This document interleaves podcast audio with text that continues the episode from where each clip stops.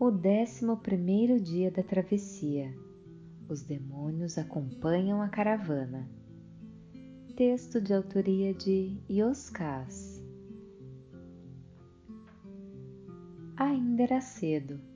O sol começava a banhar o deserto por detrás de uma enorme duna ao leste. Arrumei as minhas coisas no alforge e deixei pronto para colocá-lo sobre o camelo na hora da partida. Fui à tenda em que serviam um desjejum para encher uma caneca com café. Depois me afastei para a prece que gostava de fazer sozinho pela manhã, sempre acompanhada de alguma reflexão. Como de costume, o caravaneiro estava destacado do grupo com o seu falcão pousado nas grossas luvas de couro que usava no braço esquerdo para o adestramento matinal. Foi então que se aproximou de mim um peregrino que fazia parte da caravana. Perguntou se podia me fazer companhia. Com o queixo apontei para que se sentasse ao meu lado. Não demorou, puxou conversa. Disse que se chamava Saul. Falou que, assim como eu, ele também ia ao oásis para conhecer o sábio Dervish. Em seguida, criticou a estrutura da caravana falou que o valor cobrado pela viagem era muito caro para o pouco que ofereciam e que o caravaneiro devia dedicar ao grupo a mesma atenção que oferecia ao falcão. Eu nada respondi para não alimentar aquela conversa com energias que estimulavam a discórdia e a insatisfação.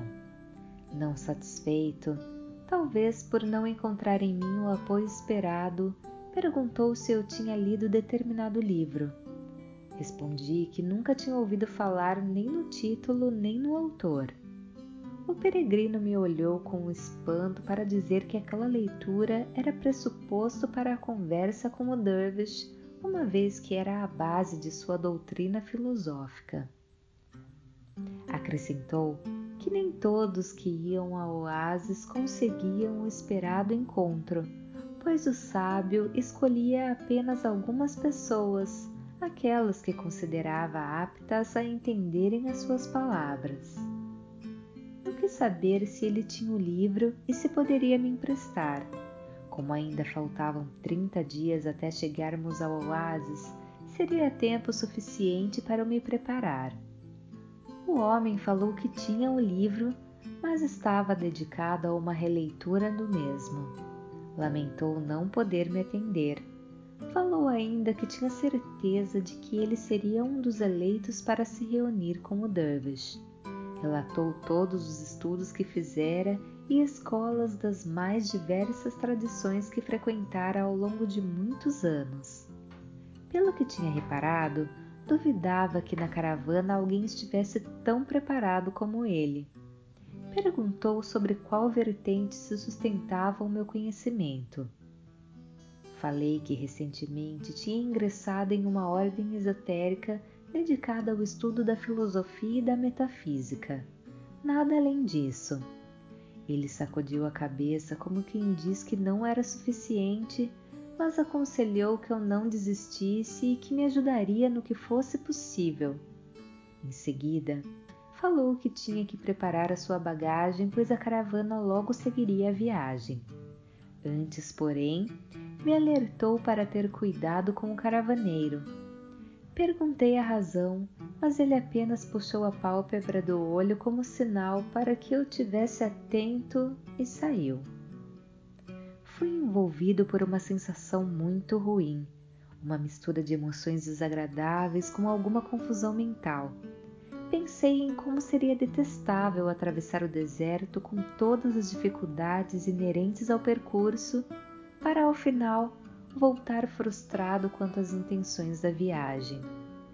O que eu diria aos meus amigos ao me perguntarem sobre como tinha sido a conversa com o Dervish, especialmente entre aqueles que me incentivaram a fazer a peregrinação? Incomodava a ideia de responder que fora em vão que o sábio se recusara a conversar comigo. De sobra, ainda teria que me deparar com os colegas que haviam me aconselhado a não ir por causa dos perigos do deserto, além da grande despesa que eu teria com a viagem. Fechei os olhos e os imaginei me oferecendo lições de prudência com ares de pretensa superioridade, dizendo algo como: Se Deus está em todo lugar e principalmente dentro de si mesmo, você não precisa ir a lugar nenhum para encontrá-lo. Na realidade, eu não viajava para encontrar Deus, mas em busca de novos conhecimentos. Eles retrucariam: Não vejo sentido em você se privar do conforto de sua casa, principalmente hoje em dia, onde encontramos tudo na internet. Ora, andar pelas ruas de uma cidade me permite uma percepção bem diferente do que conhecê-la por fotos. Assim é com a filosofia. Se não for vivida, estará desperdiçada. No mais, fora as críticas que eu teria que enfrentar, não tinha vislumbrado a possibilidade de passar 40 dias no deserto com todas as privações inerentes à caravana para, ao final, nem ao menos ouvir uma única frase do Dervish. Aquilo me deixou profundamente agoniado. Esperei o caravaneiro retornar com o falcão. Quando passou por mim, o questionei por qual razão ele não me avisou que havia uma enorme chance de eu não conseguir conversar com o sábio quando chegássemos ao oásis. Ele me olhou atentamente, como quem procura ler o que está escrito além das palavras ditas, e disse com serenidade: Você contratou a caravana para chegar a um determinado destino em segurança tão somente. Esse é o meu compromisso. Respondo apenas por mim e pela caravana. Não sou secretário nem agenciador do Dervish. Não posso ser responsabilizado se ele viajou ou está recluso sem desejar encontrar com ninguém. Assim como não posso responder pelos negócios entre mercadores e tapeceiros. Ao contrário, veto o ingresso na caravana daqueles que, de antemão, percebo que perderão tempo e dinheiro na travessia, sejam mercadores, sejam peregrinos. Admiti que, de fato, eu mesmo quase fui impedido de participar da viagem logo no início, uma vez pelo caravaneiro, noutra pela bela mulher com os olhos da cor de lápis lazuli. No entanto, achava que a possibilidade de atravessar o deserto e não conseguir encontrar o sábio deveria restar mais clara. Sem deixar que a energia densa que me envolvia o atingisse, ele manteve o tom suave da voz como maneira de não alimentar a confusão. Assuma os riscos da sua escolha e aproveite a travessia. O deserto é muito mais do que sol e areia olhou-me nos olhos e concluiu de jeito enigmático antes de seguir para os seus afazeres. Mais uma coisa, preste atenção aos demônios para não servir a eles. O melhor truque das sombras é nos iludir de que elas não existem em nós. Aquela conversa com o caravaneiro piorou ainda mais a confusão mental que eu sentia. Perdi a confiança nele e a insegurança quanto ao encontro com o sábio Dervish se agigantou, tomando conta de todos os meus pensamentos. O acampamento foi recolhido e a caravana partiu. Eu seguia desconfortável sobre o camelo. O gingado do animal, a falta de brisa, o calor parecia mais intenso naquele dia. Tudo me incomodava. Senti fome pois tinha apenas tomado uma xícara de café no desjejum. Depois fiquei com sede. Em razão das lições dos dias anteriores, eu sabia que tinha que racionar a água para não tornar a ter problemas. Comecei a lembrar das pessoas que me desaconselharam a fazer a viagem e fui tomado por uma horrível sensação de arrependimento de estar ali. Eu poderia estar em lugares que adorava, como no mosteiro, nas montanhas do Arizona, na oficina do loureiro, na pequena vila do Himalaia ou mesmo viajando com as minhas filhas. No entanto, eu estava atravessando o deserto sob severas condições para vivenciar uma experiência que agora descobri improvável. A agonia me abateu e convidou a irritação para a ceia. Foi quando o peregrino emparelhou o camelo dele ao meu ofereceu-me um chiclete Disse que ajudava a manter a boca úmida. Aceitei e encontrei nele um amigo disposto a me ajudar. Não demorou muito, Saul começou a narrar como era solicitado para ministrar cursos e fazer palestras. Contou das suas incríveis experiências metafísicas apenas permitidas aos iniciados. Enquanto ouvia, eu me comparava a ele. No íntimo, senti vontade de algum dia ser requisitado daquela maneira. A bela mulher com os olhos da cor de lápis lazuli passou por nós montada em seu ágil cavalo negro, olhou-me por instantes e prosseguiu. Em seguida, Saul antecipou a conversa que teria com o Dervish. Teria uma série de questões filosóficas para debater com o sábio e mais, faria uma proposta irrecusável para juntos montarem um spa espiritual na cidade do peregrino. Diante de tudo, confessei o meu receio em não ser recebido pelo Dervish e de como esta possibilidade me incomodava. Ele disse que, na medida do possível, intercederia ao meu favor. Acrescentou que eu deveria, da próxima vez, me preparar melhor antes de vir. Depois, voltou a falar sobre a precariedade da caravana, de como era ruim a relação entre o valor cobrado e as condições oferecidas falou de algumas maravilhas proporcionadas por outras caravanas. Tendas mais confortáveis e comidas mais requintadas eram apenas algumas das realidades que estavam distantes da nossa. Ao final da tarde, paramos para passar a noite. Logo após o acampamento ser montado, foi servida a refeição. Fui com o peregrino até a tenda para enchermos a nossa cuia era um guisado com carne seca de carneiro, grãos e legumes. Saul provou, torceu o nariz, me olhou como para lembrar do que tinha falado. Ensina a sabedoria que o acaso não existe, pois nesse instante o caravaneiro entrou para se servir. Enchi-me de coragem e o abordei para reclamar das condições da caravana. Ele me ouviu sem interromper quando terminei, ele falou com serenidade. Ofereçam o melhor que posso dentro dos limites das possibilidades que se apresentam e da capacidade que possuo. Acredite, nem um pouco a menos. No entanto, entendo que é um direito seu não estar satisfeito ou mesmo arrependido de estar aqui. O que de pior pode acontecer na caravana é a discórdia criar raízes e se alastrar. Fez uma pequena pausa antes de prosseguir com toda a calma. Dou-lhe a chance de retornar daqui. Devolverei integralmente o dinheiro pago, não quero que você se sinta prejudicado ou enganado. Amanhã, um dos encarregados voltará à cidade de onde partimos. Se quiser, poderá ir com ele. Pense. Se for o caso, esteja pronto logo cedo. E se retirou. Olhei para o lado em busca do apoio do peregrino e ele tinha se afastado. Fui em sua direção e percebi que ele me evitava. Insisti até estar com ele. Achei estranho o comportamento do homem.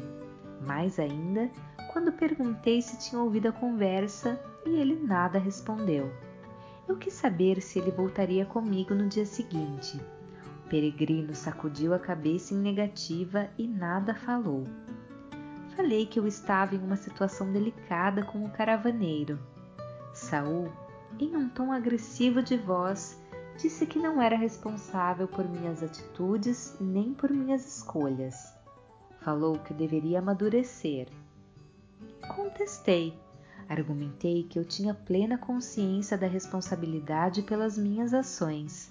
Entretanto, as palavras eram a forma mais antiga de magia, pois têm o poder de espalhar as sombras ou semear a luz. Ele, como homem iluminado que se proclamava, deveria saber disso e entender que tipo de mago de fato era e a má influência que tinha causado. Saul me olhou com desdém e disse que logo que me viu tinha reparado que eu não tinha a menor condição de me encontrar com o Dervish. Contrariado, preferi me afastar para não criar uma confusão maior. Fiquei sozinho sentado em um canto distante até um manto de estrelas cobrir o céu do deserto. Aos poucos fui me tranquilizando. Dei-me conta de como tinha sido tolo por embarcar nas sombras de Saul. Lembrei do bom homem que servia chá na caravana, que, embora nunca tivesse frequentado uma escola, possuía uma sabedoria extraída da simplicidade e da humildade impulsionado pelos bons sentimentos, além de outras virtudes como a delicadeza e a compaixão, ele se tornara uma das pessoas com quem o Dervish adorava conversar. Não tinha como negar a importância do conhecimento. No entanto, sem amor, tudo se esgota nos ralos da existência. Passou um tempo que não sei precisar, quando de repente ouvi uma voz doce atrás de mim. Mais do que sexo, poder e dinheiro, o medo move o mundo. Toda vez que isso acontece, seguimos na direção oposta à luz, nos afastando do verdadeiro destino. Era a bela mulher de olhos da cor de lápis lazuli. Ela se sentou à minha frente. Contei-lhe todo o ocorrido durante o dia e ao final me declarei traído pelo peregrino. A mulher não concordou. Pare de culpar os outros pelo seu sofrimento. Isso o impede de avançar. Em verdade, você foi traído por suas vozes ao dar ouvido às próprias sombras. Uma das mais perigosas delas, o medo, se tornou seu conselheiro e alimentou a vaidade e o orgulho do peregrino. Isso fez com que a inveja também lhe fizesse companhia com mentores desse quilate, você inevitavelmente teria problemas. Sustentei que a responsabilidade pelas escolhas era minha, porém ele era responsável pelo alcance das suas palavras. A mulher concordou em parte. Sim, é verdade. No entanto, a magia das palavras somente germina onde encontra solo fértil, seja de sombra, seja de luz fez uma pausa e concluiu: A vaidade, o orgulho e a inveja são os demônios mais vulgares que existem, porém os mais influentes em nossas vidas. Todos nascem do medo. Eu quis saber se esses eram os demônios aos quais o caravaneiro havia se referido naquela manhã.